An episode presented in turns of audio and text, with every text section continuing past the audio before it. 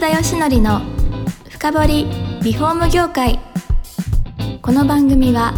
建築現場の業務効率化をサポートする施工管理アプリ段取りワーク。リフォーム事業のためのネットワーク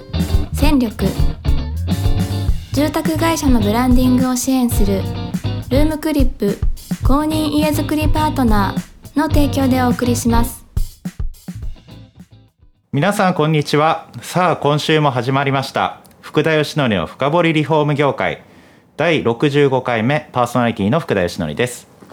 今回から4回にわたってご出演いただきますのはリスタートスタイルの西澤義雄さんです。西澤さんのプロフィールをご紹介します。これまで起業3回廃業2回民事再生1回を経験。バイク買取及び貿易業で初めて起業をして廃業しました。その後デジタルサイネージ業界に関する調査コンサルティング業務株式会社ジャムー起業後 M&A で取得した建築会社をさまざまな理由背景から民事再生。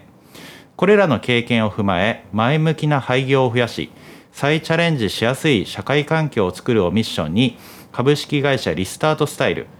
廃業支援センターを2020年2月に設立。2020年度東京都リスタートアントレプレナー支援事業アクセラレーションプログラム採択者です。今回はそんな西田さんに来ていただいてます。よろしくお願いします。よろしくお願いいたします。で西田さんちょっと気になることがですねプロフィールでたくさんあるんですけど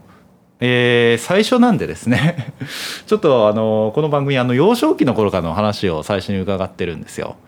ちょっとそこから話をして、はい、ちょっとプロフィールの気になるところをちょっとお話を伺えればというふうに思っております。はい承知しました。はい。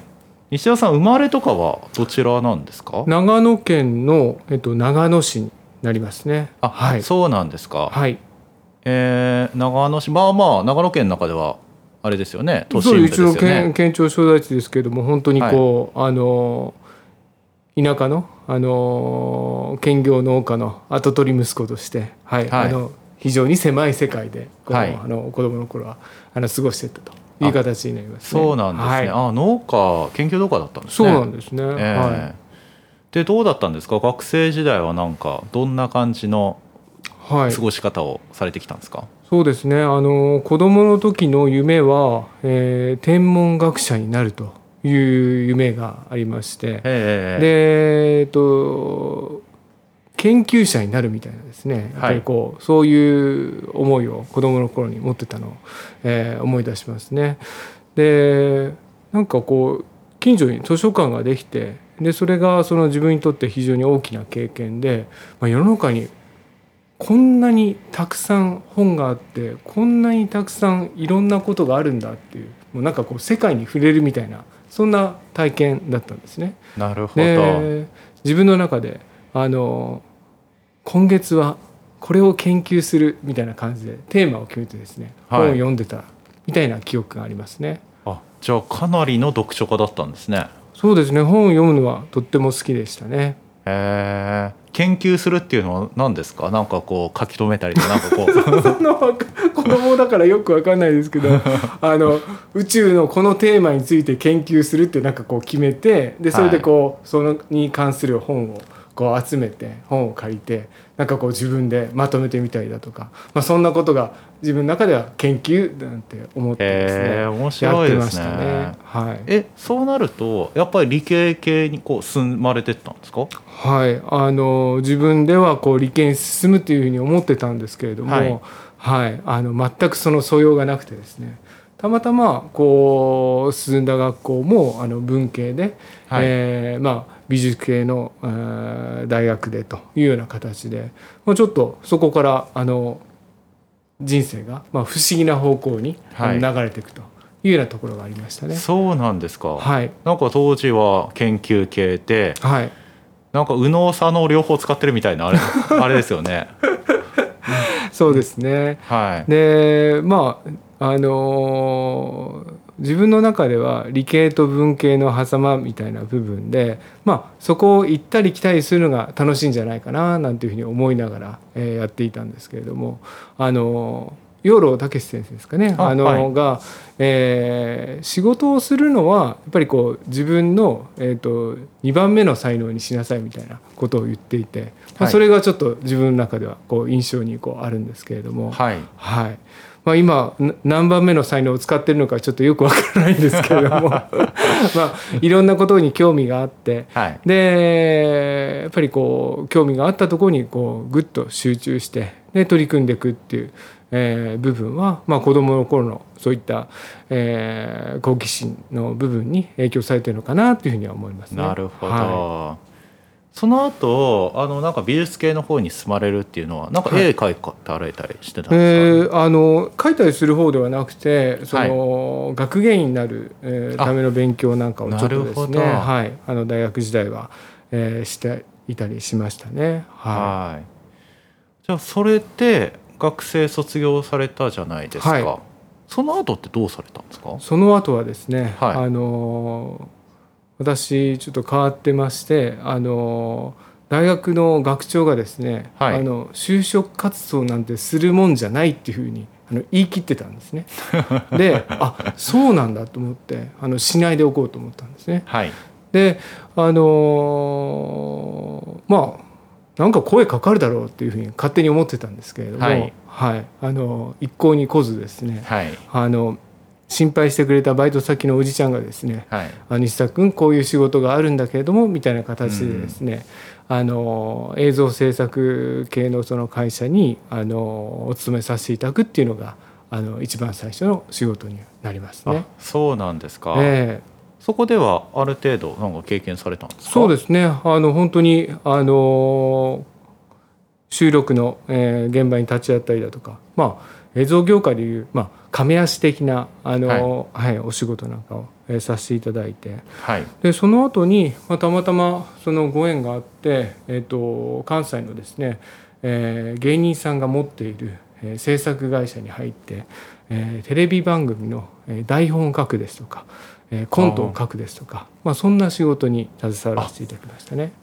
変わったことされてますね そうなんですよ。はい。でもいやプロフィールの中のさっき言ったあのバイク買い取り初めて起業されたわけじゃないですか。はい。ここと全然結びつかないんですけどそうなんですよその本当にですねいろんなところが分断されてるんですけれども、はい、私ですねバイクの商売をしてたんですけれどもバイクの免許持ってないんですね。はいはい、乗ったこともない、はい、じゃあなんで始められたんですか？たまたまですね まあ本当にこうその制作会社に勤めてる時とかすごくお給料が少なくてですねあのまあえー、本当にまあ若いなりにこうなんとか生きてたんですけれども、えー、たまたまですねあの車の中古の雑誌をこう見たらですね和歌山にですね8万円の軽トラが売ってるっていうのを見てですね、はい、8万円だったら俺も買えるなと思って買ってみたんですよ。うん、はい、別に何か使うっていう気持ちじゃなかったんですけどあ車買えるんだと思って買ってみたんですけども、はい、そしたら、えー、私の、えー、友達がですね「あ西澤君その軽トラ持ってるんだったらあのちょっとこんな仕事してみない?」っていうことで誘っていただいたのがそのバイクの仕事だったんですね。ああ、なるほど。バイクを運んでもう買い取りをするなんか手伝いみたいなですか？えーと、今でいうバイクさんみたいな、バイクの買い取りをですねエンドユーザーさんからして、はい、それを、えーと、販売するというオークションに持っていたりだとか、えー、販売店さんに卸したりするようなそういう仕事になりますね。そう、はい、それはもうそこにえーと、もともとなんかそういったコントとか書くことをやめられてそっちに行かれたそうですね。はいなるほど。そういう手伝いをされててその延長線上で起業ってことですかね。そうですね。まあはい、あのちょっとバイト感覚でお手伝いしていたらあ意外と向いてるなみたいな形で、はい、えー、感じるところがあってあったもんですから、はい、はい、そこから、えー、独立をするというような流れになりましたね。あはい、なるほど。で独立性どうだったんですか？いやなんかああのすごく楽しかったですね。はい。えーまあ、相棒と一緒にこう、えー、仕事をしていたんですけれども、はい、まあ、相棒にですね「西沢君ちょっと広島が市場として面白そうだから店を出してみよう」と言われてこれもですね本当に話の流れで、えー、広島にこう、えー、店を出して、はい。えー、事業者さんを雇ってみたいな形で、えー、事業を、あのー、広げていくというようなことをさせていただいて、はい、本当にこう商売の原点を勉強させていただいたな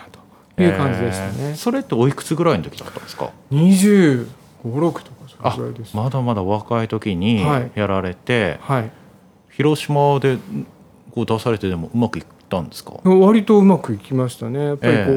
ー、あの競合が少なかったっていう部分と、まあ、その当時はあの市場が良かったっていうところがあって、はい、はい、あの思った以上にですね買い取りなんかもできてですね、えー、地元の業者さんとの接点もできて、まあ、非常にこうあ。の楽しく商売をさせていただいたっていう経験ですね。そうですか。ただ残念ながらこうプロフィールあると廃業されてますがこれはどうしてだったんでしょう、はい。えー、1997年にですねあの、まあ、今、えー、非常にこう大変なことになっている香港がですね、はい。えー、中国に戻るというまあ、大きな出来事がありまして、はい、でえーと、今までこうフリーポートのようにですねたくさんこう、えー、貿易のそのコンテナがですねあの入っていたんですけれどもそれが今までのように入らなくなってしまうということがあって、はい、貿易の、えー、事業のウェイトも多かったものですからちょっと今まで通りには、えー、ちょっと進みづらいなということで。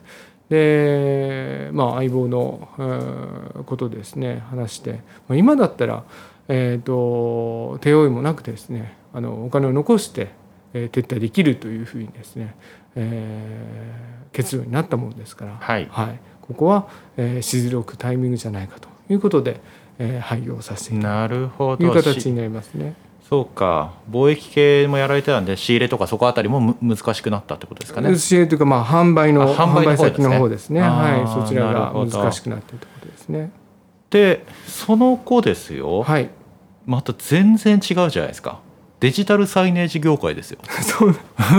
まあそこに行くにはちょっとあの経緯があるんですけれども、はい、やっぱりこうあの商売の、えー、楽しさっていうものをそのバイクの仕事で気づかさせていただいて、はい、でまあやっぱり1店舗2店舗だったら、えー、店を増やしていくってことはできるんじゃないかっていう感覚があったんですけれども、はい、これ50店舗とか100店舗とかってできないなって正直思ったんですね。はい、あのえー、美術の勉強をして、えー、何も経験ないまま勝負を始めた部分があったものですから、はい、やっぱりここは、えー、ビジネスマンとしての経験を積まないといけないなというふうに思ってですね。